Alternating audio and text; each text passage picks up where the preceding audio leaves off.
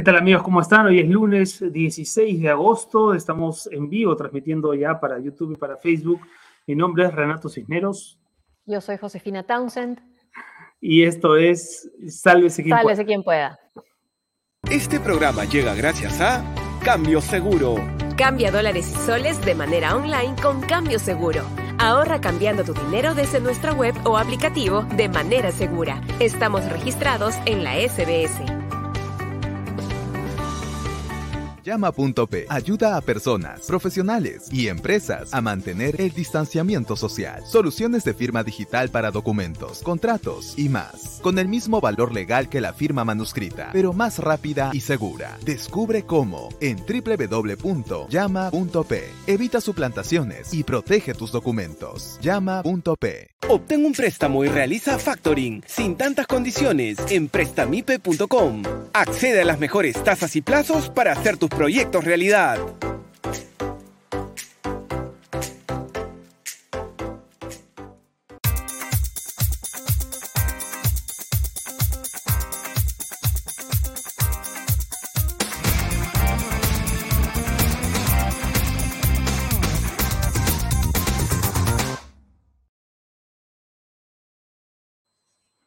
Muy bien, estamos en vivo a través de Facebook y de YouTube. Hoy día retomando las, las transmisiones habituales de Sálvese quien pueda después de nuestro debut dominical, muy auspicioso, aunque queda mal que uno mismo lo diga, José, pero muchas gracias a los colegas por rebotar varias de las informaciones que ayer se produjeron durante la emisión del programa y, muy contentos, la verdad, ¿ah? por el recibimiento. Ha sido una, nueva y bonita experiencia. Sí, muchas gracias por seguirnos, por eh, darnos ánimos, por apoyarnos y entusiasmarnos eh, todos con este proyecto. Empezamos como siempre agradeciéndole a nuestros auspiciadores, antes por supuesto agradeciéndole a la gente que nos sigue, a nuestros Patreons, que ya vienen novedades para los Patreons. A ustedes también si quieren hacerse Patreons, además de suscriptores en el canal de YouTube, pueden hacerse suscriptores premium de YouTube, eso es importante, y también pueden hacerse Patreons en la dirección que van a ver a continuación ahí abajo, si o no, mi querido tío Soros ¿Tenemos la dirección o no? Ahí para que la gente sepa, ahí está patreon.com slash sqp.pe. El código QR aparecerá en breve en el eh, extremo superior derecho de la pantalla para que lo puedan, eso, eh, lo puedan escanear y colaborar con esta transmisión. Y el PLIN, José, ¿dónde? Ahí está el PLIN 992-726404 o el YAPE 927870-618. Muchas gracias, gracias por seguirnos y gracias por apoyarnos. Y le agradecemos ahora sí oficialmente a Cambio Seguro, nuestro auspiciador que está registrado en la SBS. Si quieres cambiar dólares online de manera segura, cambioseguro.com. También pueden descargar la aplicación en el Google Play si tienen Android, en el App Store si tienen iPhone. Recuerden que está registrada en la SBS Cambio Seguro. Eso sí, tienen que aplicar el cupón de descuento SQP para que puedan obtener un tipo de cambio preferencial. Muchas gracias, Cambio Seguro, por estar aquí en Sálvese quien pueda. Y también nos auspicia aquí en Sálvese quien pueda, llama.p, evita suplantaciones y protege tus documentos con firma digital, tiene el mismo valor que la firma manuscrita, es para empresas, para personas y ayuda a mantener el distanciamiento social. Ingresa a www.llama.pe, muchas gracias, llama.p. Y si necesitas liquidez para tu empresa, busca a la gente de Prestamipe soluciones de financiamiento para tu empresa. Préstamos con garantía hipotecaria desde 20 mil soles hasta un millón de soles. También puedes hacer factoring para tu empresa 100% digital en menos de 48 horas. Ahí está facilito, como, como, como dicen los personajes de la publicidad. Ahí está, con el billete, con el billete rápido. Gracias Prestamipe por acompañarnos. Y gracias también a Bit. Bit es Bit para ir al trabajo, al gimnasio, de compras o a tu centro de vacunación. Siempre habrá un Bit para ti. Descarga Bit y muévete sin preocupaciones, porque Bit es Bit. ¿A dónde vamos? Hoy tenemos un estupendo programa. Vamos a estar más adelante con Farid Kajat, que debe ser la persona más enterada y que mejor explica la coyuntura internacional. Eso en un ratito. Pero antes tenemos que comentar algunas de las informaciones del día. Muchas de ellas, José, orientadas a eh, subrayar la crisis que hay hoy en la Cancillería del Perú por las nuevas declaraciones de Héctor Béjar, el ministro de Relaciones Exteriores, que ya había, ya había generado cierta zozobra, diciendo días atrás, en realidad lo dijo en febrero en una conversación por Zoom, pero se supo hace pocos días, diciendo esto tan polémico de que aunque no tenga pruebas, él podía decir, ¿no? elucubrar que Sendero Luminoso había sido eh, motivado, generado por la CIA, ¿no? Por la CIA. como las divisiones entre la izquierda también habían sido generadas por la CIA, no por sus discusiones internas, sino por la CIA. En todo caso, no habían sido lo suficientemente capaces de vencer esa presencia o supuesta presencia de la CIA para desunirlos. Pero en el caso de Sendero, bueno, eh, insiste esta vez, ¿no? sí, a esas declaraciones que ya eran polémicas se suman las de ahora, ¿no? Las de este fin de semana. Que las ha revelado Panorama anoche y lo que dice que es lo más eh, polémico, insólito, es el terrorismo, ni siquiera polémico, ¿no? Es contra la verdad, incluso contra, contra lo que ha señalado la Comisión de la Verdad, ¿no? El terrorismo en el Perú lo inició la Marina y eso se puede demostrar históricamente y han sido entrenados por la CIA finalmente. O sea, acá se dice que se puede demostrar. En el otro caso decía que no tenía pruebas, pero que tampoco tenía dudas, ¿no? Y hoy ha salido, después, hoy se ha reunido el canciller con el presidente de la República en Palacio de Gobierno y después ha salido a dar declaraciones el ministro de eh, Defensa, Walter Ayala, y ha dicho que ha conversado brevemente con el canciller eh, Héctor Bejar y que el canciller le ha dicho que esas declaraciones han sido sacadas fuera de contexto. Llama la atención esta excusa nuevamente o este argumento, porque también lo usó Guido Bellido cuando le preguntaron por sus declaraciones sobre Edith Lagos y Sendero Luminoso. También dijo en una entrevista que habían, creo que incluso tenemos ahí la nota donde lo citan textualmente, que sus declaraciones habían sido sacadas fuera de contexto y que además, dijo Walter Ayala, le dijo el canciller que esto había sucedido hace 50 años. Hace 50 años, 1971, era mm. el gobierno del general Velasco y era integrante de ese gobierno como director de Sinamos quien es ahora nuestro actual eh, canciller. Entonces, en ese momento estaban cometiendo actos de terrorismo la Marina en este gobierno revolucionario de las Fuerzas Armadas bueno, llama la atención, tiene mucho que explicar, creo, el canciller. Eso es lo que dijo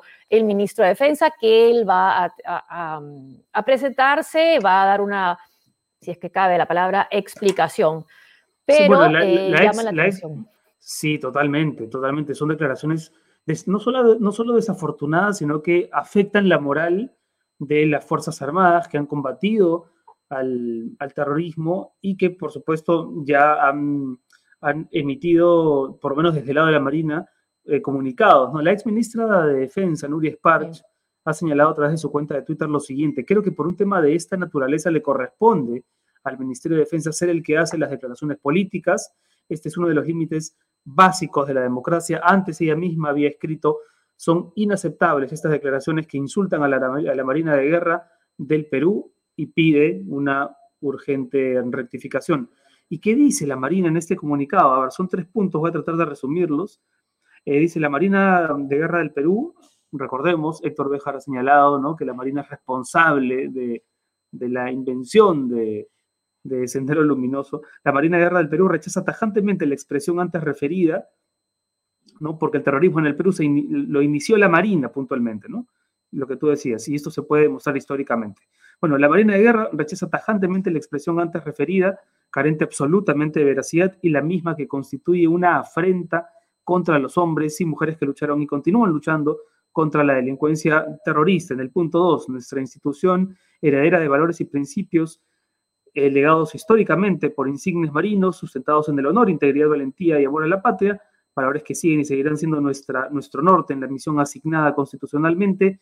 Esta fue y es la consigna de aquellos que fueron desplegados, digamos. Ese es el tono del segundo punto. Y el último, señala que la Marina deplora afirmaciones de esta naturaleza que pretenden distorsionar la historia de la pacificación nacional. La verdad es que no se recuerda desde que desde Cancillería haya nacido una crisis con este impacto al punto que congresistas tan centrados como Ed Málaga, ¿no? Están ya pidiendo la renuncia, sí, que se del, y que renuncie. Del, canciller Bejar.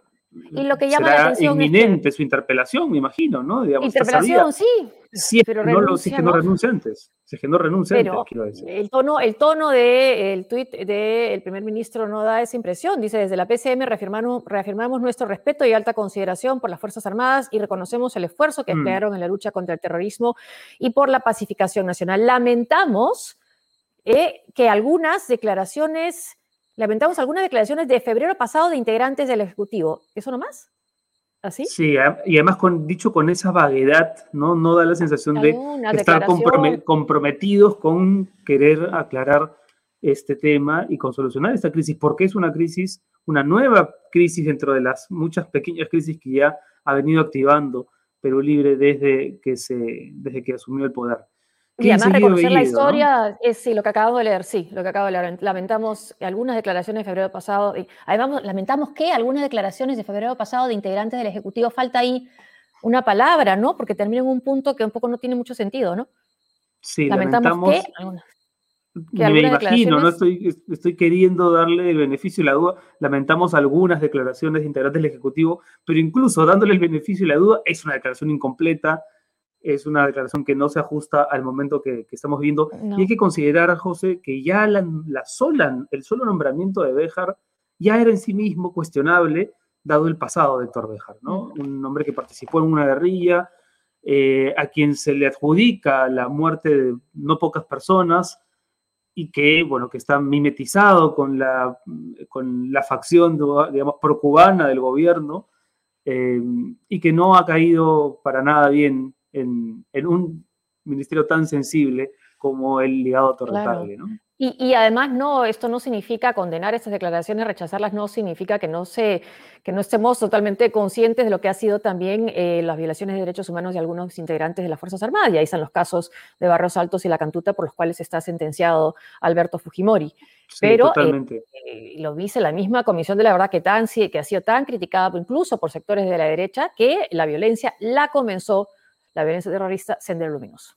Y el problema con estos temas de pensamiento es que por muchas rectificaciones que haga el ministro de Defensa o el propio canciller, son ideas que están incorporadas dentro de su mentalidad, ¿no? O sea, no hay forma de que el señor Béjar deje de pensar eso que dice. Entonces es incómodo para todos los ciudadanos que no pensamos así tener como representante en relaciones exteriores a un hombre con esa mentalidad que cree muy, muy por dentro en su fuero interno que la Marina inició el terrorismo, eso es inconcebible. Y que además lo diga, diga, bueno, fue sacado de contexto. Entonces, no, hay contexto. No hay contexto. ese es el contexto, ese es el texto, ese es el texto, lo que dijo. Así es, así es. Vamos a invitar a nuestros, a nuestros seguidores a que nos den sus opiniones a través de las diferentes plataformas. Aquí vamos a estar muy atentos a lo que quieran comentar. Y me parece que ya estamos con, con Farid, a ver si, sí, estamos con Farid Cajat para hablar por supuesto, del, tema Afganistán, pero también de los, de los temas que tienen que ver con, directamente con nuestro país y, su horizonte eh, internacional. ¿Estamos con Farito? Todavía no. A ver. A ver si, el tío Soros puede entrar a, informarnos o no. ¿Está el tío Soros no? Todavía no, me dice. está, bueno, con, con Farid tenemos para comentar este tema si debe o no debe quedarse en el gabinete ah, mira. una persona como Béjar. Eh, se señala en el Twitter, por disposición de la presidenta del Congreso, Mari Carmen Alba, se convoca para el día de mañana Consejo Directivo a fin de tratar los temas urgentes, entre los cuales se encuentra la moción de censura contra el canciller Héctor Béjar, lo señala la congresista Lady Camones, ¿no? que es primera vicepresidenta del Congreso. Eh, bueno, está, está servida la censura porque todo eso está muy reciente y porque además, como tú mismo has señalado, José, las aclaraciones por parte del primer ministro y ministro de Defensa no son para nada satisfactorias. No, que ni siquiera las ha dado él, las ha sido dadas a través del ministro de Defensa, que tiene que de alguna manera justificar lo que ha dicho el ministro, el canciller, ante, por supuesto, el malestar y la indignación y el rechazo de la Marina de Guerra. Y no siquiera ha podido él mismo salir a decirlo, bueno, lo que piensa o lo que puede decir al respecto todavía me parece mentira decir semejante barbaridad. Sinceramente, mejor renuncia y ya. Es lo raro que no haya renunciado ya. Y por supuesto hay reacciones de diferentes personalidades, actores políticos. Em, el congresista Ed Mala también ha circulado en su cuenta de Twitter la solicitud de rectificación y renuncia enviada hoy al propio ministro Béjar desde su despacho congresal.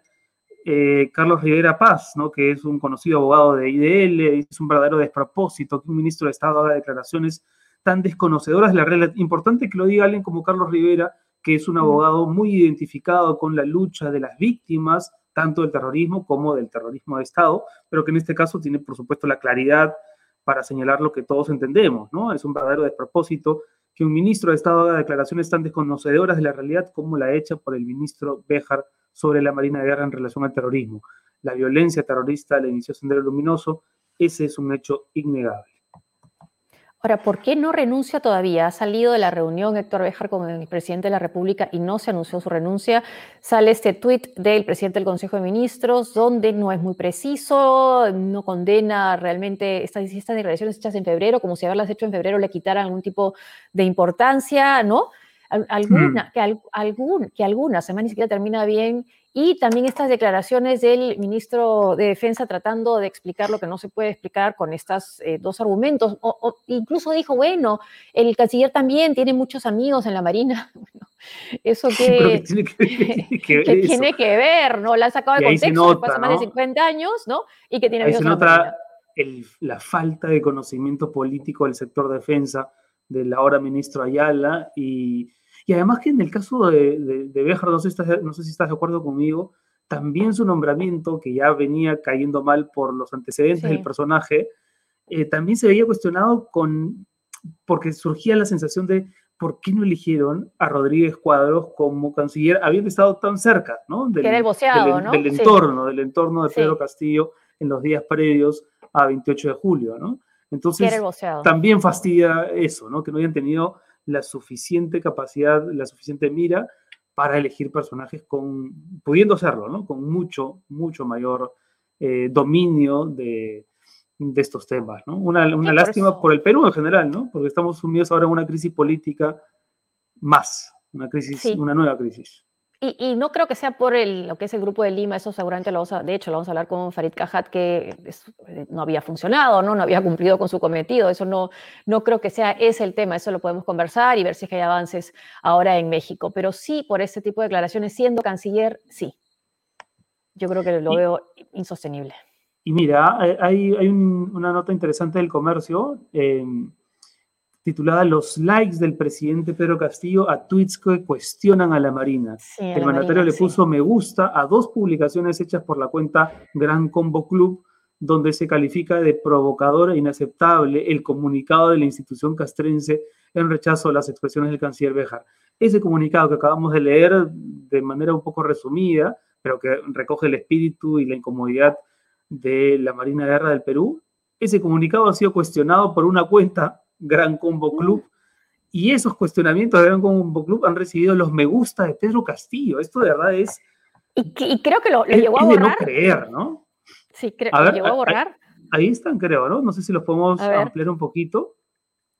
Eh, en su me gusta. Ahí están. No, no, no, están borrados. ¿No los, ha, ¿No los, ha, borrado? Es la cuenta oficial del presidente y dice, Gran Combo Club, en vez de sacar comunicados políticos como si fuera deliberante, la Marina debería desclasificar sus archivos y contar la verdad histórica sobre los 70. Ya pasó. Todos los países desclasifican la información reservada y aprenden de su historia. Y a ese comentario, en este, en, este momento, en, esta, en este contexto, ahí sí, Pedro Castillo le da me gusta, o quien administre la cuenta de Pedro Castillo, que si no es el mismo, será alguien muy de su confianza.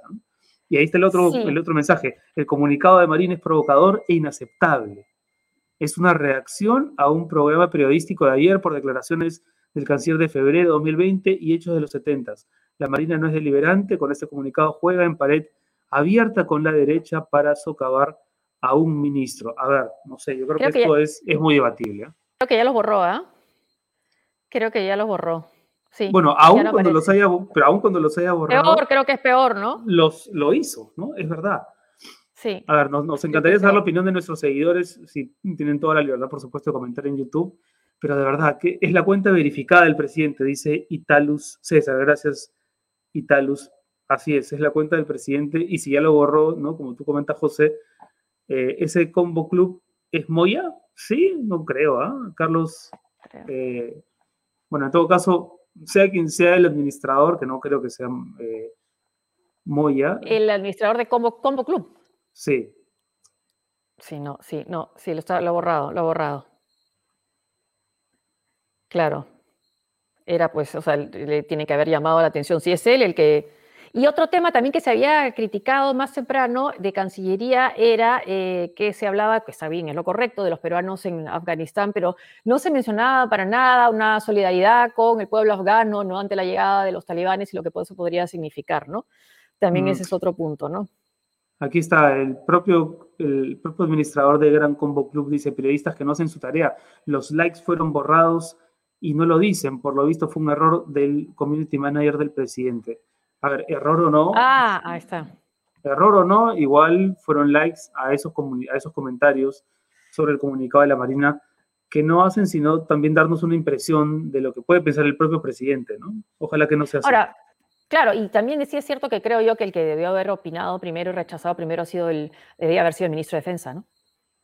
Así es, así es. Ni siquiera esperar un comunicado de la Marina, ¿no? Sino directamente el encargado de la, voz eh, política, ¿no?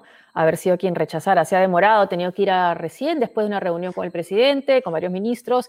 Ya había dicho el que el ministro de Justicia había llamado desafortunadas las declaraciones de eh, el canciller, las primeras, ¿no? De las de Sendero Luminoso, obra de la CIA, ¿no? Ya había tenido que de alguna manera excusarlo y tratar de, bueno, bajar el nivel de las críticas, pero ahora nuevamente con esas declaraciones. Sí, y, claro, y con declaraciones así, lo del grupo de Lima termina siendo casi, casi anecdótico, ¿no? Eh, no deja de ser importante, por supuesto, y, y todos tenemos seguramente una opinión al respecto de si Perú debería continuar dentro de este grupo, que se creó además a raíz de una iniciativa peruana.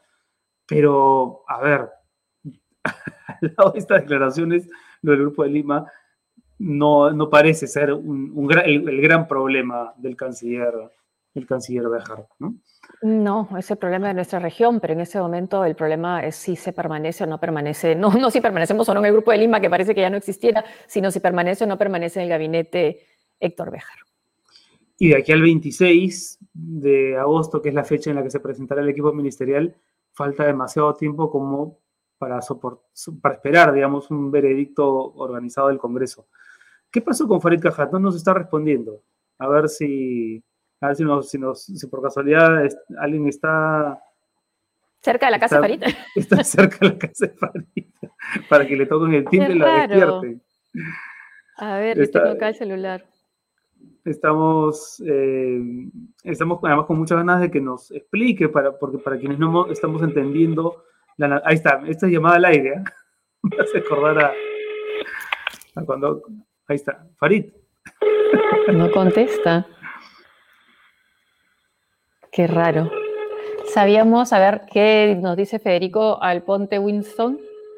Dice, sabíamos que el nuevo gobierno era inexperto y le dimos el beneficio de la duda pero lo que vemos estos días es sorprendente. Así es, así es, Federico, porque ya no es solamente una cuestión de inexperiencia, porque, digamos, el señor Béjar es un, es un político con experiencia, digamos, ¿no? Que no haya ejercido cargos públicos, no quiere decir que sea un incauto, un recién llegado, es un hombre vinculado al, al combate político, ¿no? Con estos pues, que ya hemos mencionado, fundador. Director de Sinamos.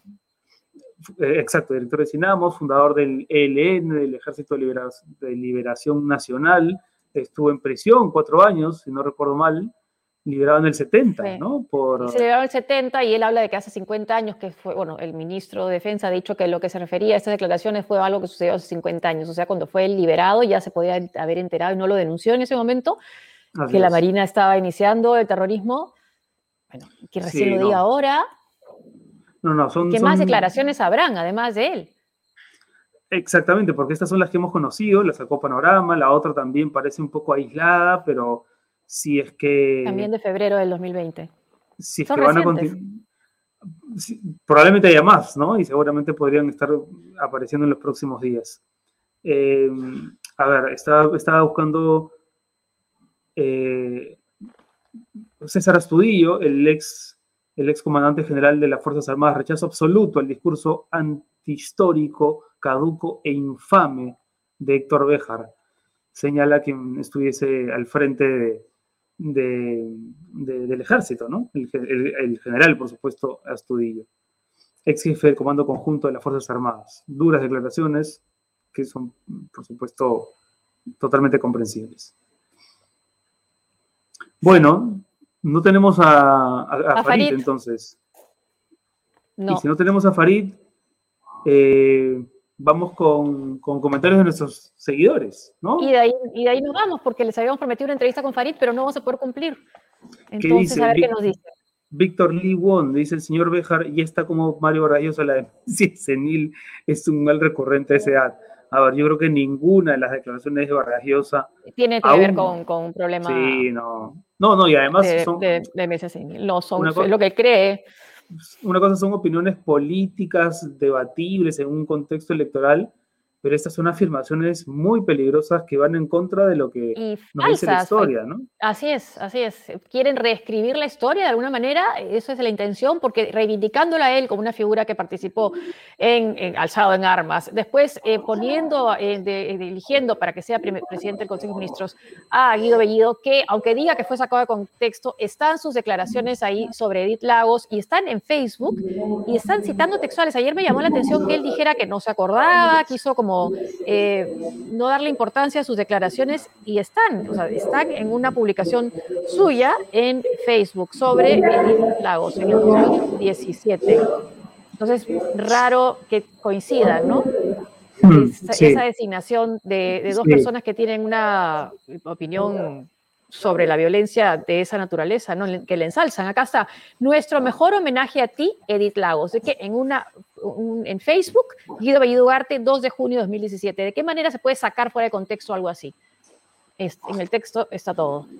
Sí, sí, esa, esa, fue también una declaración de ayer del primer ministro, ¿no? Que intenta desconocer una afirmación personal de hace, de hace un tiempo, que además había quedado grabada. Me pareció raro que no se lo, que no se lo recordara durante la entrevista. Ayer se lo recordó Mónica Delta, pero no lo citó, no, no, no tenía, creo, a la mano la, foto de lo publicado en Facebook, ¿no? Bueno, y ahí está, ¿no? Así es, así es. Y ahí está. Em, ex viceministro Ricardo Valdés sobre Héctor Béjar, no tiene ni la habilidad, ni la capacidad, ni las características para ser canciller, ni mucho menos para representar al Perú ante la comunidad internacional. Esto lo ha señalado al, comercio eh, Ricardo Valdés, quien fuera ex, ex ministro, ¿no? perdón, sí. ¿Viceministro? ¿Vice? Ex viceministro, así es. Creo que ya está con nosotros Farid Cajat.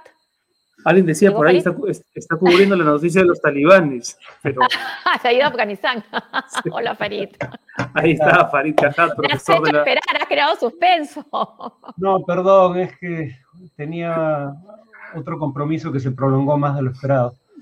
¿Cómo está, Farid? Gracias por estar con nosotros. Veníamos hablando del caso Béjar, de la crisis desatada por sus más recientes declaraciones, que nos obligan a hacer foco en el personaje, ¿no? Y, para empezar, no sé, a ti ya como analista político, ya no solamente de temas internacionales, sino también de la evolución de los temas políticos en el Perú, ¿cómo ves estas declaraciones respecto de que la Marina habría promovido el surgimiento del terrorismo en el Perú? ¿Qué tipo de implicancias puede tener una afirmación ¿Se como esa? ¿Se debe quedar en, el, en Cancillería? ¿Debe renunciar? ¿Es sostenible la presencia? ¿Deja? El tema es que si nos ponemos a eh, determinar eh, la idoneidad de los ministros por sus declaraciones pasadas, el gabinete Bellido no debería existir, ¿no? Mm. No solo Béjar. Eh, Todos tienen una declaración en el pasado que podría ¿no? poner en, duda su permanencia. Ahora, el punto es que creo que estas declaraciones son relativamente recientes, ¿no? No son... Eh, lo que pasa con Béjar yo lo tenía por un radical, eh, pero un tipo pensante, ¿no? pero algunas de las cosas que han salido de declaraciones en los últimos años dejan, te hacen dudar de su inteligencia, ¿no? O sea, estas mm. declaraciones, al margen de las consideraciones políticas sobre el rol de la Marina y de la CIA en el origen de Sendero, para empezar, son absolutamente falsas. Él mismo admite que no tiene ninguna evidencia. Em, en lo primero, pero en lo segundo dice que históricamente sí.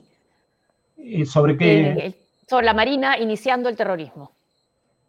Pero ¿cuál es el fundamento de eso? ¿no? la, Marina, yo puedo decir, y esto por experiencia personal, yo he dado clases en las tres armas, en las tres ramas de las Fuerzas Armadas. Y la Marina es, eh, sin ninguna duda, la más conservadora. O sea, si alguien no tuvo nada que ver con Sendero es la Marina. Si alguna de las tres fuerzas tiene un ala izquierda relativamente importante, aunque una izquierda nacionalista es el ejército, no la Marina, ¿no? Eh, entonces, no, yo no, pero igual, tampoco estoy sugiriendo que el ejército haya tenido algo que ver con Sendero. Eh, o sea, son declaraciones totalmente desafortunadas. En general, yo tiendo a coincidir en que eh, no era la persona idónea para, para eso o para cualquier cargo dentro de un gabinete ministerial. pero, pero, en ese cargo, además, Farid, en ese cargo, digamos, que tú conoces bien el perfil ¿no? de, un, de un ministro de Relaciones Exteriores, se necesita precisamente alguien que tenga muñeca política, ¿no? capacidad de, a veces hasta de pasar desapercibido, ¿no? Es rara una crisis política desatada por un canciller, una crisis interna, quiero decir. Pero eh, nuevamente es el perfil eh, por el que optó eh, mm. Perú Libre, ¿no? Para el mm. gabinete. No es solo el canciller, el propio primer ministro es un personaje controvertido por exactamente el mismo tipo de razones. Eh, y claro, yo creo que acá hay una evaluación totalmente equivocada detrás, ¿no? Eh, no solo es un gabinete de choque, sino que Perú Libre tiene la eh, presunción de que es un choque que van, en el que van a prevalecer. Yo personalmente creo que estamos ante dos amenazas autoritarias, no una. Perú Libre es claramente una, eh, pero eh, la paradoja es que muchos ahora olvidan las invocaciones de un golpe de Estado hace solo semanas, eh, el desconocimiento de un resultado electoral legítimo o el pedido de vacancia incluso antes de que Castillo asumiera. entonces creo que efectivamente hay la posibilidad de un choque de poderes que mm. podría desembocar en una salida autoritaria. mi punto es que eh, si Perú Libre cree que ellos van a prevalecer en esa contienda, probablemente estén muy equivocados. Yo lo que no termino de entender es cómo se les ocurre que ellos son la explicación del triunfo de Castillo. Hay antecedentes que ayudan a, suponer que eso no es cierto. Por ejemplo, eh, Vladimir Cerrón intentó ser presidente en 2016, ya nadie se acuerda, tuvo que retirar su candidatura porque eh, no iba a pasar la valla y iban a perder la inscripción. Y el año 2020, en enero, eh, participaron en las elecciones parlamentarias y sacaron poco más del 3%, no pasaron la mm. valla. Eso es Perú libre electoralmente. Y por las declaraciones de ayer de Vladimir Serrón, se espera, ¿no? Que se cocine una candidatura suya a futuro. Lo ha dicho abiertamente, ¿no? Que no lo descarta y que si las condiciones se dan, condiciones que él perfectamente podría fabricar desde su posición, tal vez lo tendremos como candidato más adelante o como presidiario, presidente o presidiario, son dos posibilidades. Ese es el tema. Palabras parecidas, pero que no significan exactamente lo mismo. Aunque en el Perú, ¿no? últimamente, presidentes y presidiarios casi casi parecen antecedentes y consecuenciales. nuestra tragedia es que tenemos a dos de los principales líderes políticos del Perú actual, primero con una clara vocación autoritaria y segundo más preocupados de su suerte judicial que del destino del país. Keiko Fujimori y Vladimir Cerrón, y, y, entornos respectivos, ¿no? Entonces, mm. eh, por eso creo que, eh, digamos, ambos eh, apuestan a una confrontación, no solo por su vocación autoritaria, sino porque creen que de prevalecer en esa confrontación también van a poder influir ah. sobre el Poder Judicial y salvarse de los cargos en su contra. Y esa es la impresión que da, porque después de esta reunión que ha tenido Héctor Bejar en Palacio de Gobierno, primero no se ha anunciado ninguna renuncia, eh, dos, ha salido el ministro de Defensa a tratar de justificar o explicar eh, las declaraciones de Héctor Béjar diciendo que han sido sacadas fuera de contexto, que es algo que sucedió hace 50 años, cuando él además era parte de Sinamos, de un gobierno de las Fuerzas Armadas, y que él tiene muchos amigos militares, y que él explicará, pero todavía no explica. Entonces parece que sí insisten o están hasta ahora viendo hasta dónde pueden mantenerlo. No sé cuál es tu impresión. Bueno, habría que decir en honor a la verdad también que el discurso de Béjar en Cancillería cuando asume el mando no contiene mm. absolutamente nada de sus opiniones anteriores. No, como eh, tampoco el, presidente el 28 de julio coincidía con el gabinete que puso después. Eh, pues sí, eh, no, por eso mi punto es que es perfectamente lícito no creer en la sinceridad de sus palabras, pero al menos habría que reconocer de que no plantea, una vez que accede al cargo, el tipo de cosas que decía. Pero el punto es que no es un problema de sacar de contexto sus declaraciones. En el programa que, tenemos con Josefina, eh, vimos otras declaraciones del 2017, 2018 o mm. incluso antes, eh, que son todas lamentables, ¿no? Cuba no, es no hay presos políticos en Cuba, no es una dictadura, nuestra democracia eh, no es genuinamente tal. Claro. Entonces, no, hablamos, no hablamos de un lapsus, ¿no? Hay una declaración aislada que podría atribuirse a un, ¿no? Sino que hay una secuencia de declaraciones en el tiempo que lo, que lo revelan como el personaje que es, ¿no? Y, la crítica... Eh, sí, perdón, Farid. No, no, no, no, no, este, no, sé quién está. Quién está. Farid, Farid, Farid. Bueno, a ver, pero sí hay un tema, hay un tema que tal, que, que sí me, gustaría mucho, eh, me gustaría escucharte hablar, Farid, que es el del Grupo de Lima, porque justo comentábamos con Josefina, ¿no? Ante estas declaraciones, claro, esa crítica parece ya casi de tercer orden, ¿no? Eh, al, lado de decir que la Marina promovió el terrorismo, sus críticas al Grupo de Lima ya parece que, o inició, ¿no? El terrorismo. Eh, pero lo del Grupo Lima, ¿qué tan significativo es? ¿Qué tan importante es? ¿Qué tan grave es que el Perú se retire de, de esta, precisamente este cónclave? A ver, si me permiten extenderme un poco en la respuesta, el Grupo de Lima nació por razones perfectamente legítimas. ¿Cuál, ¿Cuál era el contexto? Uno, la Organización de Estados Americanos no lograba la mayoría calificada necesaria para invocar la Carta Democrática Interamericana en el caso de Venezuela, lo cual era una vergüenza, pero era un hecho también. Dos, Estados Unidos bajo Trump estaba aplicando sanciones generalizadas que afectaban a la economía y por ende a la población, a diferencia de las sanciones focalizadas en líderes del régimen y en algunas empresas que había aplicado eh, Obama, y además amenazaba con el uso de la fuerza contra el régimen eh, venezolano. El Grupo de Lima pretendía tomar distancia de ambas situaciones, de la inoperancia de la OEA y del belicismo de Trump. Por eso tenía sentido y trataba de actuar positivamente para cambiar en la medida de lo posible la situación de Venezuela. El problema que surgió al cabo de un tiempo es que empiezan a surgir gobiernos dentro del Grupo de Lima, como el de Bolsonaro o el de Duque, en Brasil y Colombia respectivamente, que se alinean con la posición de Estados Unidos. De hecho, Bolsonaro habla explícitamente de la posibilidad del uso de la fuerza en Venezuela y se trata de emitir un pronunciamiento en el TIAR, el Tratado Interamericano de Asistencia Recíproca, que parecía legitimar esa posibilidad. Eh, dos, hay cambios en la dirección contraria en los gobiernos de Argentina y México. Argentina mm. termina retirándose del Grupo de Lima. México no se ha retirado formalmente, pero no necesita hacerlo. El Grupo de Lima ha quedado absolutamente paralizado. Eh, ya no cumple ninguna función significativa. Por ejemplo, el viernes pasado empezaron negociaciones entre gobierno y oposición eh, de Venezuela en México sin participación alguna del Grupo de Lima. Entonces, el punto ahora es que si te retiras o no es irrelevante porque el Grupo de Lima... Claro, ya funciones, digamos. Mm. Exacto, no tiene ya mayor función que cumplir. Ha sido excluido para efectos prácticos mm. De los pocos procesos en curso que podrían llevar a algún tipo de acuerdo. En realidad lo que se le reprocharía ahí al canciller es que a través de esa decisión no oficializada estaría reconociendo la legitimidad del gobierno venezolano. Es decir, creo que esa es la crítica de fondo, ¿no? Más allá de si continuamos o no en el Grupo de Lima, es qué tan, qué tan eh, convencido estás de que el gobierno de Venezuela es legítimo.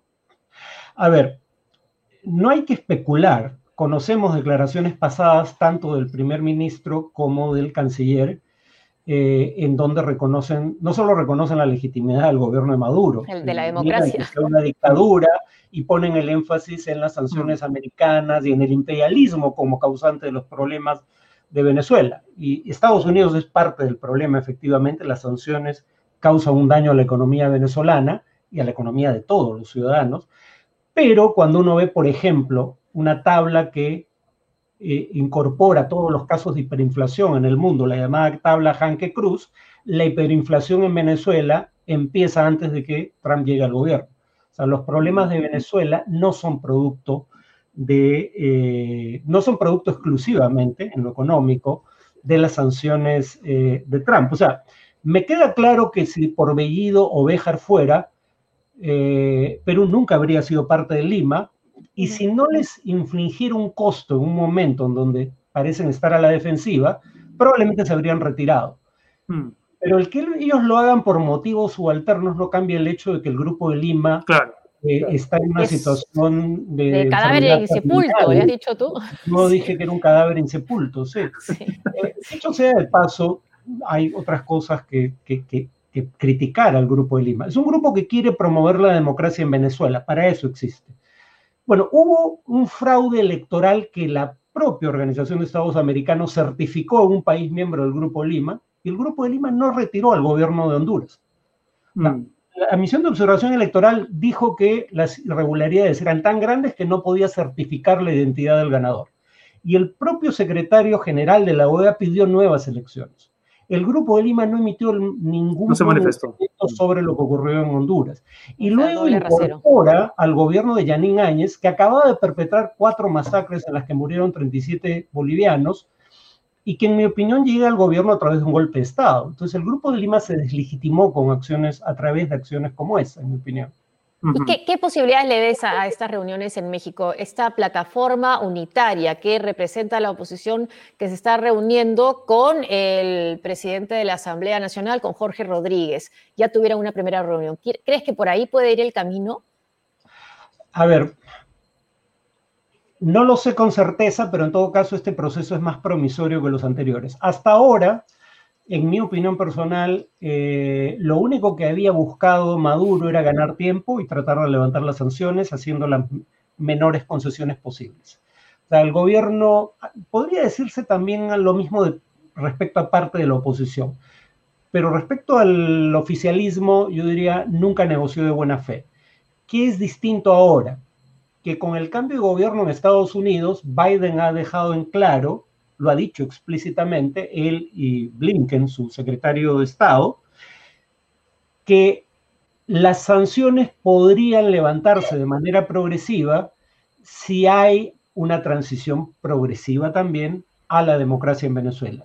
Si el régimen venezolano empieza a dar señales de estar cambiando, ya hay una autoridad electoral más o menos concertada entre oposición, por lo menos parte de la oposición y el gobierno, si hay, por ejemplo, observación electoral en las elecciones de noviembre, que son de carácter regional y local, Estados Unidos podría levantar sanciones y estas se seguirían levantando en la medida en que a su vez el gobierno siga dando pasos hacia una democratización.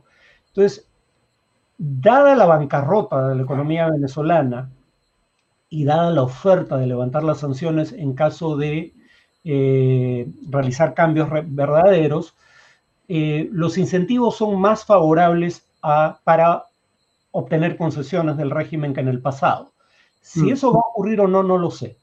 Pero en todo caso, eh, las perspectivas son mejores que en cualquier negociación de las que hubieron antes. Dicho sea de mm. paso, por lo que dije del Grupo de Lima, además ya no hay más de una iniciativa.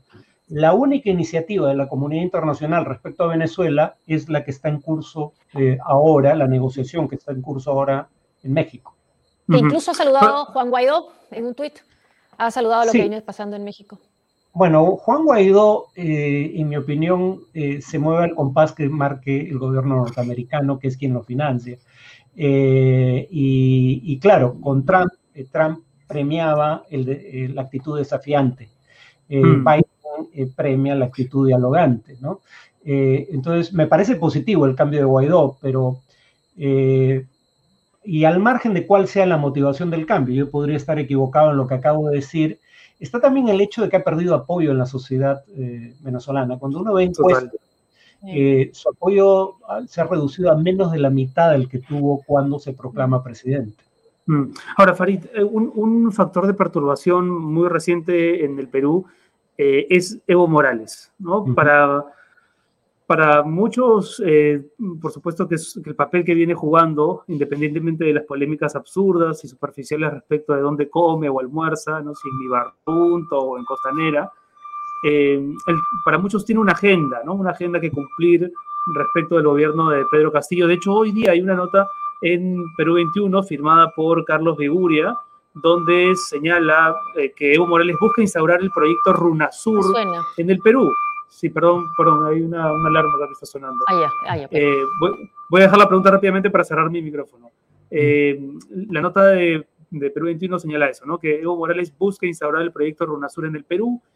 Y claro, eso parece, por supuesto, comprometer ya, ya no solamente a este gobierno, sino parece responder un plan mucho mayor. ¿Qué, tan, qué tantos riesgos reales eh, acarrea la presencia de Evo Morales en el país? No sé si continúa, pero en todo caso ha tenido mucha actividad en los últimos días. A ver, pongamos las cosas en perspectiva. La principal potencia económica, política y militar del mundo, Estados Unidos, no pudo evitar eh, la llamada ola rosa en la primera década de este siglo. Claramente Estados Unidos hubiera preferido que no hubieran gobiernos de izquierda en la región. Claramente no pudo evitar que lo subiera, ¿no? En tanto la región se democratizó y estos partidos ganaron elecciones, eh, finalmente había poco que Estados Unidos pudiera hacer.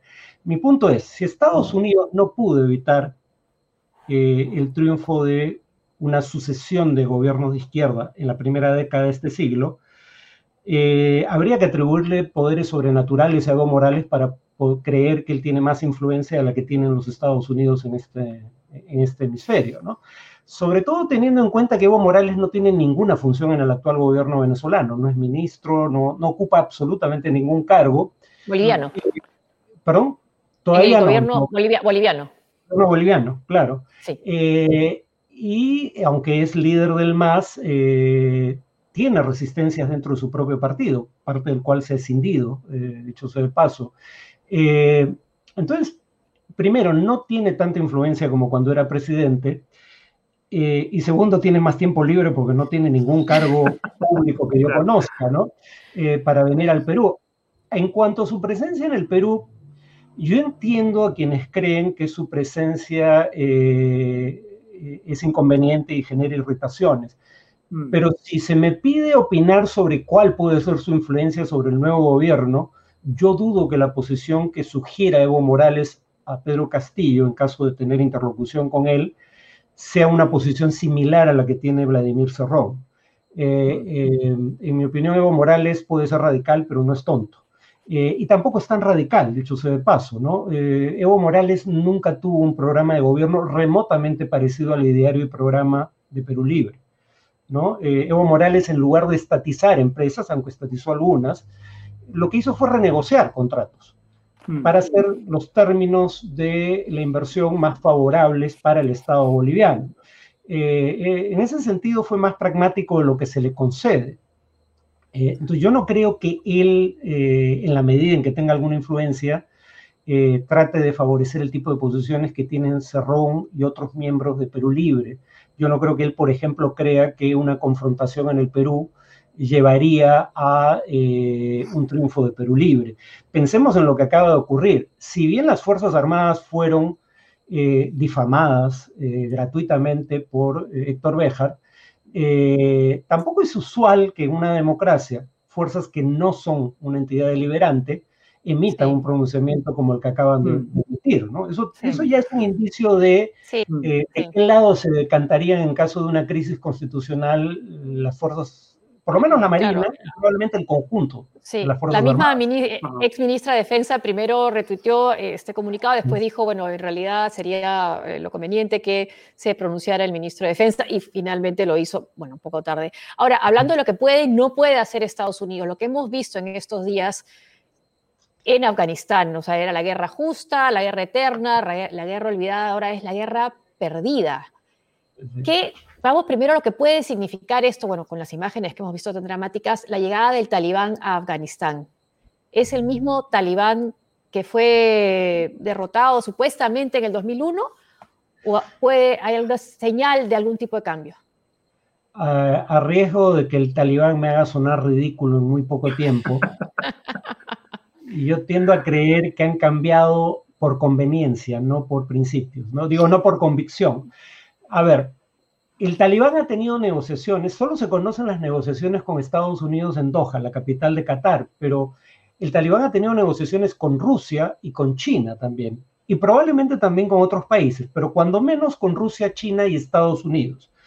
¿qué interés tienen en común respecto al talibán Rusia, China y Estados Unidos? Los tres consideran enemigos existenciales a grupos como eh, el Estado Islámico o Al Qaeda.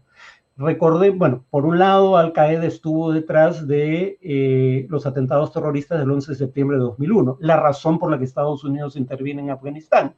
China teme que teniendo Afganistán frontera con la provincia china de Xinjiang, donde opera un movimiento insurgente de la minoría musulmana uigur, eh, el talibán intente soliviantar a la minoría uigur de China, una mm. minoría musulmana. Rusia ha tenido dos guerras con los insurgentes islamistas eh, de Chechenia, dentro de su propio territorio. Todos temen, por ende, la posibilidad de que, como ya ocurrió en el pasado, el talibán eh, establezca vínculos con grupos terroristas de alcance global, como lo definió el enemigo George W. Bush cuando decide invadir Afganistán. Y eso quiere decir en buen romance Al-Qaeda y el Estado Islámico.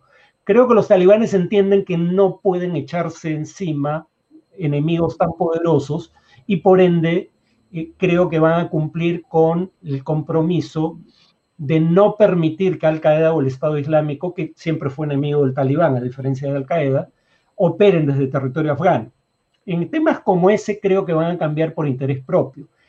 En temas como el de los derechos de las mujeres, probablemente no creo que haya una presión comparable que los mm. obligue a retroceder en toda línea.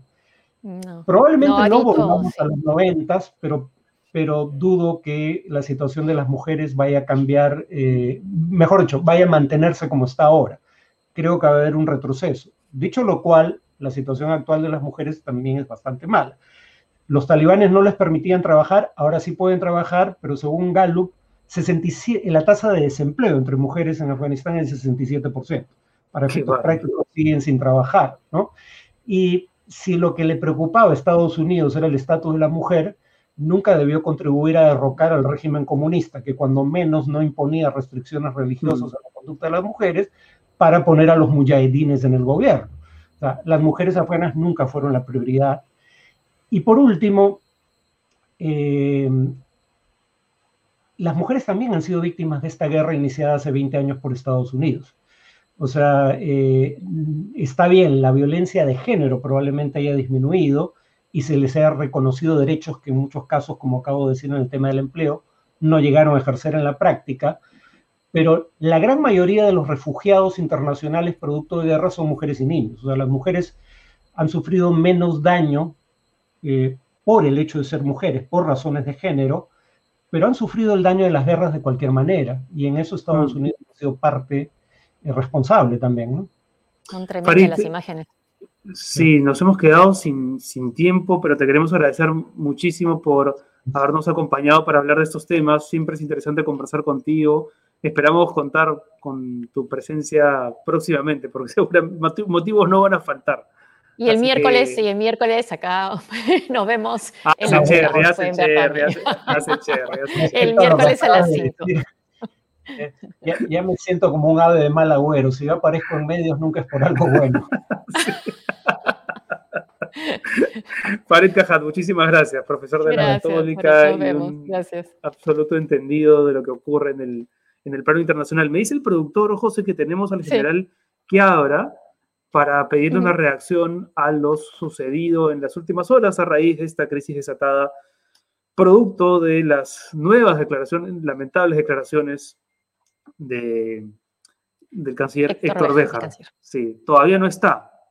Entonces podemos aprovechar que todavía no está, dice el productor, para recordar que la entrevista con Farid Cajat llegó gracias a BIT. ¿A dónde vamos? ¿A dónde vamos? ¿Verdad? Vamos, podemos ir al centro de vacunación, podemos ir al gimnasio también, podemos ir al supermercado, podemos ir a varios sitios con BIT, porque BIT es BIT, ¿a dónde vamos? un eslogan, el de Bit, que parece casi una pregunta existencial del peruano de este tiempo, ¿no? ¿A dónde, vamos? Bit? ¿A dónde vamos? ¿A dónde vamos con, con, estos, con estas figuras, ¿no? Que nos meten en, problemas. Pero interesante lo que decía Farid respecto del grupo de Lima. Ese no es el problema en realidad. No, ese no parece ser, no. parece ser lo más grave de lo que ha dicho Bejar claramente sus opiniones sobre las Fuerzas Armadas, Sendero, el terrorismo. Y la democracia en Cuba, la democracia en Venezuela, podía haber usado, digamos, la inoperancia del Grupo de Lima a su favor, ¿no? Pero en este caso ya ni siquiera creo que vaya por ahí más cuando vemos que ya se están reuniendo la oposición y el gobierno en México, ¿no? Entonces creo que más bien la salida venezolana es otra y su posición, bueno, yo la veo realmente insostenible, ¿no? Y, más las, si, si ese tipo de tratar aclaraciones, si es que se puede llamar de alguna manera, van a ser las que va a dar, sacado fuera de contexto, sucedió hace 50 años y tiene amigos marinos. Y además que ni siquiera son respuestas suyas, ¿no? sino dadas por el primer ministro, por el titular de defensa, lo cual también invita a pensar por qué él, que ha suscitado esta crisis con sus declaraciones, por qué no sale a hablar, a decir exactamente qué es lo que piensa, a contextualizar eso que para el Ese tema del contexto. ¿no? Está sacado de contexto. Y, además en estas, sí, sí, sí. Ah, que, lo que se refería a Farid, que habíamos estado revisando algunos artículos también de la hora canciller, y él hablaba de esta democracia que no funcionaba bien, ¿no? criticando el, estilo, el sistema democrático eh, en Perú. Gracias a ese sistema democrático que él critica tanto, que seguramente puede ser perfectible, es que ha salido elegido un eh, candidato como era como es Pedro Castillo, bueno, cuando fue candidato que tenía al parecer tan pocas opciones, ¿no? Entonces sí ha podido llegar a, la presidencia, entonces, ¿por qué se queja tanto de este sistema nuestro democrático? Y en virtud de ese mismo sistema es que se está acallando la posibilidad de una vacancia promovida por distintos sectores, pero que muchos entienden que no es el momento, precisamente por el trauma del que venimos, y por defensa de esa democracia que que los actores estelares de Perú Libre parecen no reconocer del todo, ¿no? Surgen gracias a ella, pero la cuestionan ahora que están en el poder. Claro, o la, y la habían cuestionado desde antes, ¿no? Entonces, si no son capaces tampoco de solidarizarse con el pueblo cubano, de ver con de algún tipo de entusiasmo que salga a las calles, que proteste, que se queje, ¿no? Y que pida democracia, esa misma democracia que les ha permitido llegar al poder no faltará quien diga, ¿no? Pero ¿por qué se sorprenden de dejar? Si esto ya estaba cantado, si esto ya se los habíamos dicho, ya se había anunciado. Pero independientemente de eso, ¿no? Una cosa es que ya como canciller, como personaje del Ejecutivo, esté involucrado con estas crisis, con declaraciones recientes, dadas no como ministro, pero de todas maneras no desmentidas tampoco, ¿no? Por el mismo. No, todavía no, no que, que sepamos, todavía no ha salido a declarar nada, ¿no? No sé si está ya con nosotros el congresista que abra. Eh, no, no, me dice, el, me dice el productor que no, no podía entrar todavía, así que vamos a presentar a nuestros auspiciadores a manera de despedida y si no entramos con el general que abra, a ver si lo tenemos el próximo miércoles. Gracias a Cambio Seguro por estar aquí en Salvese quien pueda. Cambia dólares online con cambioseguro.com o también lo pueden hacer a través de la aplicación en Google Play y en el App Store Recuerden que Cambio Seguro está inscrita en la SBS. Usen el cupón de descuento SQP para tener un tipo de cambio preferencial. Y también gracias a llama.p. Esto es para personas y también para empresas. Es para evitar suplantaciones y proteger tus documentos. Esto es la firma digital. Tiene el mismo valor que la firma manuscrita y nos ayuda a mantener el distanciamiento social. Ingresa a www.llama.p. Muchas gracias, llama.p. Y gracias también a Prestamipe, si necesitas liquidez para tu empresa, Prestamipe te da soluciones de financiamiento. Préstamos con garantía hipotecaria desde 20 mil soles hasta un millón de soles. Factoring para tu empresa 100% digital en menos de 48 horas. Muchas gracias a Prestamipe por confiar en nosotros. Y vamos ahora a agradecer a Bit, porque Bit es Bit. A donde vayas, puedes ir con Bit. ¿A dónde vamos? ¿A dónde vamos? Gracias, Bit. ¿A dónde vamos? Ya no. ya no vamos, ya no vamos. ya no vamos. ya nos vamos. Ahí están los polos de SQP, los polos que no se pone Josefina Townsend. Ustedes los pueden encontrar, en la, puede, puede, ser la, la línea de eslogan, ¿no? Los polos que todavía no usa Josefina. Todavía, en la todavía, tienda, todavía. Sí, en la tienda de Facebook de SQP. Muchas gracias a la gente que nos viene siguiendo, gracias a los suscriptores de YouTube. Recuerden que pueden hacerse suscriptores premium de YouTube y eso les va a generar varios beneficios, entre otros, el participar de las reuniones mensuales o bimensuales que, tenemos con nuestros seguidores así más comprometidos. youtube.com slash sálvese quien pueda eh, y también pueden seguirnos a través del Patreon y en general suscribirse y estar pendientes del material que se genere desde el canal. Este miércoles tenemos programa, luego el viernes y también el domingo, ¿no? Y estamos preparando un, mejor dominical que el del que hicimos ayer, que ya fue bastante bueno. Nos vamos, gracias. Nos vamos. Gracias por seguirnos. Chao, chao, Renato. Nos vemos. Chao, gracias.